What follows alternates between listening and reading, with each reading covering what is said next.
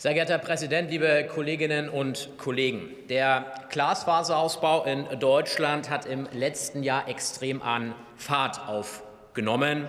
Wir setzen dabei zum einen auf den eigenwirtschaftlichen Ausbau und stärken zugleich den geförderten Ausbau. Tausende Kilometer Glasfaser wurden so verlegt und sorgen dafür, dass immer mehr deutsche Haushalte von Highspeed-Internet profitieren. Und das ist ein Erfolg der Ampelregierung.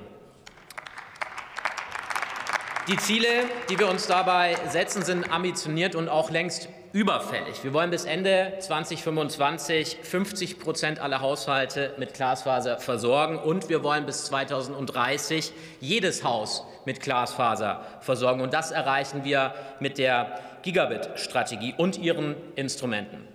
Erst vor ein paar Tagen haben wir dafür beispielsweise die Potenzialanalyse veröffentlicht. Mit ihr schaffen wir mehr Transparenz und ermöglichen es den Kommunen, die Potenziale des eigenwirtschaftlichen Ausbaus zu nutzen.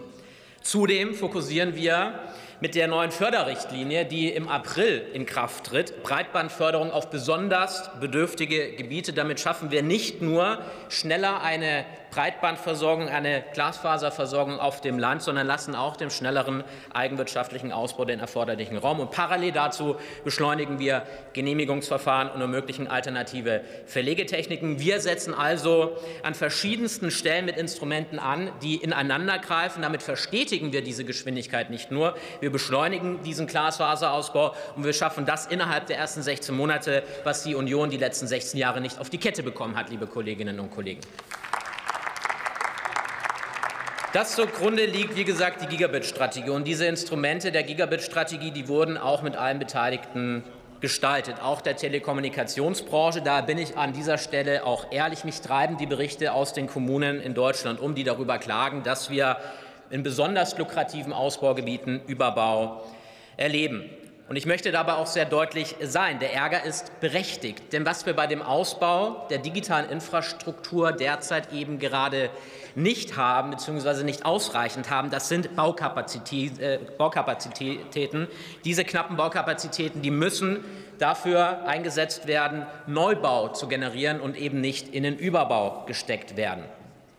An der Stelle möchte ich aber auch ganz deutlich sagen, Infrastrukturwettbewerb hat auch seine Vorteile. Denn ein gesunder Infrastrukturwettbewerb, der kann Dynamik des Glasfaserausbaus noch weiter beschleunigen, was sich auf Preis und auch auf Auswahl auswirkt. Das erkennen Sie, liebe Kolleginnen und Kollegen der Union, richtigerweise auch in Ihrem Antrag an. Sie kritisieren in Ihrem Antrag auch zudem, dass der Glasfaserausbau nicht ausreichend erfasst ist. Richtig, denn gute Politik benötigt eine solide Datengrundlage. Eine Datengrundlage, und so ehrlich muss man aber auch an der Stelle sein, die die Vorgängerregierung nicht auf die Kette bekommen hat. Das BMDV das holt das jetzt nach. Es identifiziert die verschiedenen Formen des Überbaus, erhebt Überbauaktivitäten in Deutschland empirisch und wird dann auf Basis dieser gesicherten Ergebnisse, falls notwendig, entsprechende Maßnahmen ergreifen. Wieder eines der eingangs erwähnten beschriebenen Zahnräder. Was Sie jetzt machen, liebe Union, und ich kann das bis zu einem gewissen Grad auch verstehen, weil es relativ einfach auch ist, nach außen zu ähm, posaunen. Sie wollen mit Ihrem Antrag Kommunen die Möglichkeit geben, den privatwirtschaftlichen Überbau zu untersagen.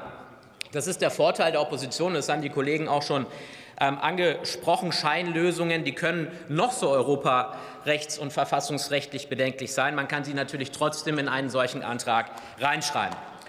Und ich möchte in diesem Zusammenhang zudem auch erinnern, weil auch das in Ihrem Antrag steht, dass die Bundesnetzagentur in Deutschland die Zugangsregulierung übernimmt.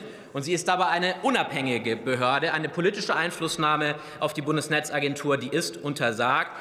Und das sollten Sie eigentlich auch wissen. Da sollten Sie Erfahrung gemacht haben, denn ich gehe nicht davon aus, dass Andi Scheuer an diesem Antrag mitgearbeitet hat. Konzentrieren wir uns also auf wettbewerbsfördernde und konforme Lösungen, auf diese Zahnräder im Uhrwerk Gigabit-Strategie. Und hier ist einer der effektiven Maßnahmen Open Access, die bereits heute auch in den Gigabit-Foren mehr und mehr etabliert werden. Es muss aber auch klar sein, und das ist auch eine Botschaft, ganz bestimmte Teile der Branche zu verstehen. Der wettbewerbsrechtliche Rahmen von Bundesnetzagentur und Bundeskartellamt gilt. Hier poche ich auf eine konsequente Anwendung, und ich bin davon überzeugt, dass das BMDV die richtigen Schlüsse aus der Evaluierung der Überbauproblematik ziehen wird und bin gespannt auf die Ergebnisse. Herzlichen Dank. Vielen Dank, Herr Kollege Es ist wirklich faszinierend, von hier oben zu sehen, mit welchem unglaublichen Interesse, welcher Hingabe die FDP-Fraktion dem Redner der eigenen Fraktion gerade zugehört hat. Also, ich will das, ich will das ja nur lobend erwähnen, Herr Kollege Kuhle. Also, das steht mir zu, Frau Kollegin, das zu kommentieren. Aber es steht Ihnen nicht zu, mich zu kommentieren. Nächster Redner ist